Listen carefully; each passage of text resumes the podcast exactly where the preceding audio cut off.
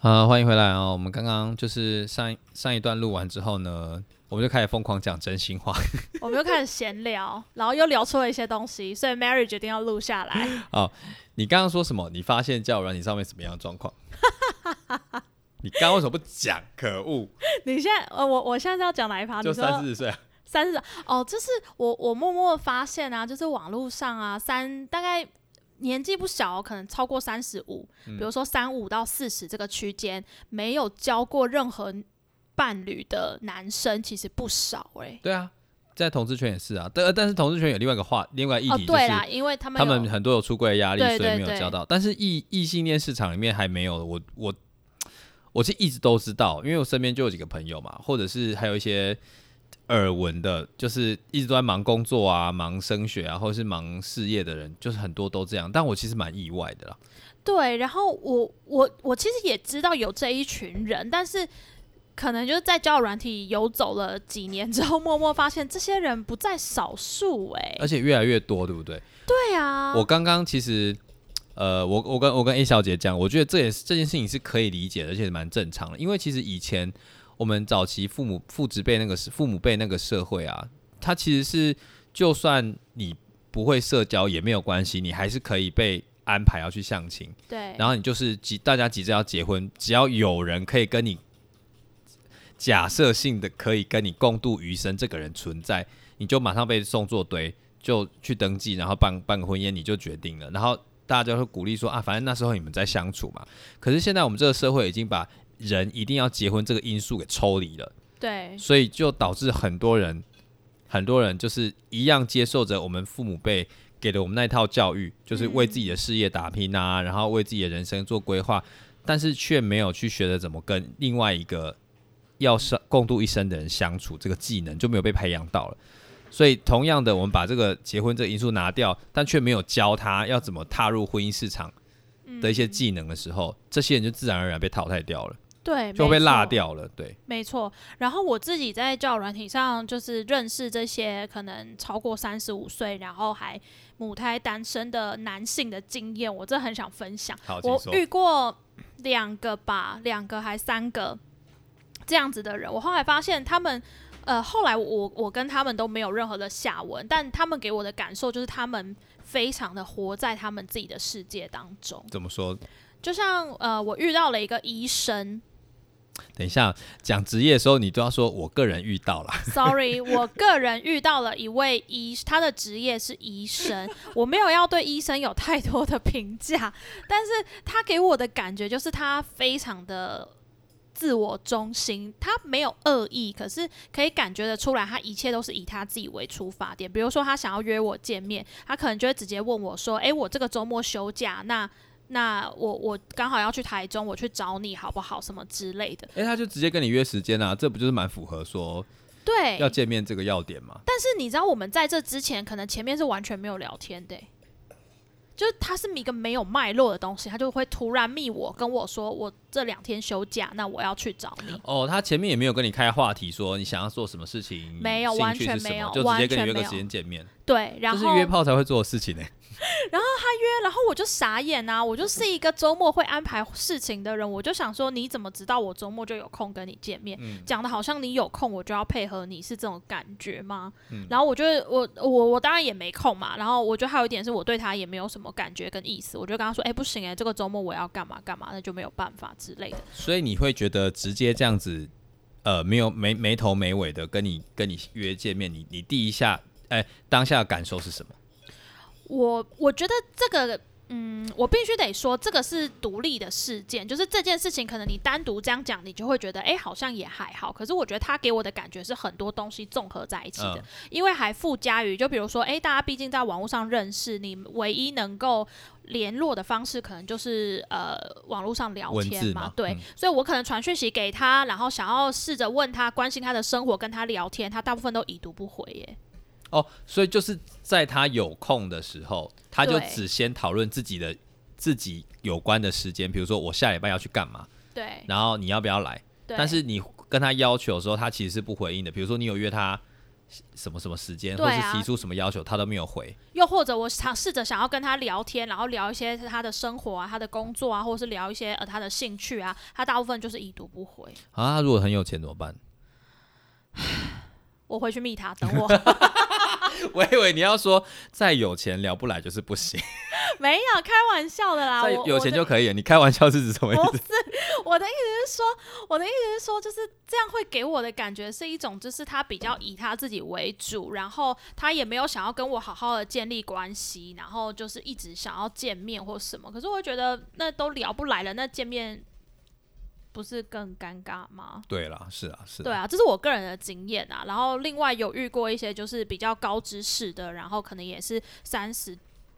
快四十，然后也没有教过另一半的，就会觉得诶，他们讲很多话跟很多观点都会以他们自己为主跟出发。呃，我我我想要就是再补充一下，我们上一集可能没有讲到说一直在聊自己这个点啊。对，你觉得，哎，你在聊天的时候要怎么样避免这种事情发生？因为你你只是说你不喜欢嘛，可是我可以想象的是说，其实很多异男他真的不知道聊什么，他只好聊他自己。他说：“哎、我今天去了哪里哪里哪里哪里，我今天去了哪里哪里也可以怕尴尬，就是叭叭叭叭叭叭聊下去，那该怎么办呢、你有什么给他一些心，给那些只只喜欢聊自己事情的异男的心理建设？我知道你不想理他们，你的表现就说好，就不要理他，但是不要 你给他们一点一点建议，好不好？我通常我通常不会到不理他们，我会试着跟他们聊，你就是不想理他们啊。然后聊到后来发现他们的话题转不过来的时候，我就会放弃。就是我，我觉得那个聊天就会变成是，我觉得聊天是一个交流的过程，大家可以想象吗？聊天不是说我一直塞东西给你，塞东西给你，塞东西给你，那个就叫聊天。嗯，那个是打炮，OK，打炮也有 打炮有某种东西交换的概念吧？很烦哎、他笑的好开心哦！一讲到打炮，不是因为你是一直说一直猜到一直你重复太多次，我脑中就有一些画面，我说哦，我好像经历过某些各东西。位各位，同志同志的世界跟我们就不一样。不是，哎、异性恋也打炮，异性恋也打炮，不是异性恋也会玩一些一直塞东西、也塞东西的东西 很不起烦嘞、我刚刚要讲什么啦？就是我觉得聊天是一个互动的过程啊。然后如果你一直都讲自己，我觉得在某些适当时候，你要反过来问对方。就你嗯正在讲你自己的时候，比如说我正在分享，哎、我们家的动物或宠物有多好笑，那你就反过来马上问对方说，哎、那你有养过宠物吗？嗯，你就马上问对方嘛，就换对方分享他的经验啊。你分享完你的，你要记得同样的话题也让对方讲一次。或者是你在问对方的时候，发现对方没有什么兴趣的时候，你就会知道说你自己在开这个话题，围绕在自己的身上的时候，其实对方会有一点，纵使我非常了想了解你，但你可不可以给我一点机会让你了解我？对，没错，没嗯错，对。所以我觉得那是一个，就是一个互动的过程啊，就并不是说就是单方面的一直讲，然后或是你都只关注在自己身上。对啊我拿打炮来举例好了，你只是单方面一直塞、一直塞、一直塞、一直塞，不给对方喘息的机会，其实也不会多舒服啦。好不好，对，或者是你一直塞，一直塞，然后你不知道对方的敏感点跟到底爽不爽，你这样一直塞，一直塞，一直塞，其实对方也不会真的爽。所以我跟你说，同理的，就是你在跟对方聊天，就跟打炮一样，你要非常关注对方的需求。但我认真觉得关注对方这件事情，或理解对方这件事情，对很多男性来说是很难的。你可不可以啊？因为毕竟你还是一个专家的角色嘛，虽然你骂了很多脏话跟一些，不是我的意思说，因为我可是我我不是要怪男生，因为我觉得在我们台湾，就是在社会文化成长。养成某一种性别的脉络里面，我们对于男生，我们通常都会只要他关注他自己就好。表现自己，关注自己的成就。对，嗯我们并不就这样假设一个男生，然后他不会关心家人，他对家人是是是可能只提供钱的，我们就觉得哦好这样 OK。可是假设一个女性的角色，不管是妈妈、姐姐，在家里，她如果不关照其他人，大家就会觉得哈你是一个不尽责的妈妈。所以我们的社会对于男性跟对于女性的要求期待是不一样的，导致于男生现在有这样的状况。所以我觉得那其实是教育跟社会文化脉络下的一个问题。再扣回到我一开始讲的，这个教育的文化还没有翻转的时候，对，我们其实在制度上已经变得越来越平等了。但真的很多男性就被落掉了。所以各位男性，你们要有危机意识，尤其是异性恋男性，你要知道，的确在台湾的社会里面，男性在婚姻市场里面还是占有优势，没有错。但这个其实已经慢慢悄悄在反转了。对，没错。所以，如果你们真的很想、很想要脱单，然后又急于的表现自己，我知道你们真的很想要让对方知道你多么的吸引人啦，或是你身上各种优点呐。但是你要知道，人与人的互动真的是要双向的啦。对，没错，没错。我也遇过那种男生一来，然后聊天聊一聊，他就告诉我说：“哦，他是做什么工作的，然后收入多好，然后他是什么什么的老板。”我心想说：“啊，所以然后呢？” 你要不要存款簿直接开给我看？我可以，我 OK 哦，数字够大，你都聊你自己也没有关系。然后超多男生的自我介绍上面都会写说有房有车，我心想说，哎，很棒啊！然后你先说，哇，怎么样？可是我个人觉得这真的很看人，我说不定觉得可能某一些女性蛮吃这一套的，但我个人是觉得我自己的钱也可以养活我自己啊。不是啦，有房有车。你要给我看是哪里的房，哪里的车？好，OK，也是，也是，也是。就他跟你说我，这样大家会觉得我很肤浅。我在云林有十平，等下云林也有十十平，十平 哦。雅房，不是云林有食品的雅房也不错吧？你可以的，这一趴我觉得你真的要剪掉，太政治不正确。哎，云林人，云林人现在食品房价大概多少？你不是住过云林吗？但是我跟你说啦，如果是南投只有食品的话，你真的要考虑哦。南投食品真的是，哎哎哎，不行。你如果在大安区有食品的话，我可以马上过去。就算是共有的，我也可以。很烦嘞好了，我我我要讲的是，其实我们这个对话看起来是个笑话，可是其实你知道，在婚姻市场就是，哎，怎么讲？你我讲难听一点，你不够有钱哈，你这真的是要提升你自己，这样对吗？这样对吗？没有，我在说这个其实，呃，两个人的结，我们以前念过那婚姻交换理论嘛。那其实现在社会，其实你你你背后那个财力的这个标准啊，因为随着我们越来越平等的社会，其实女性跟男性工作机会虽然没有到达真正的平权，但是其实越趋一致的时候，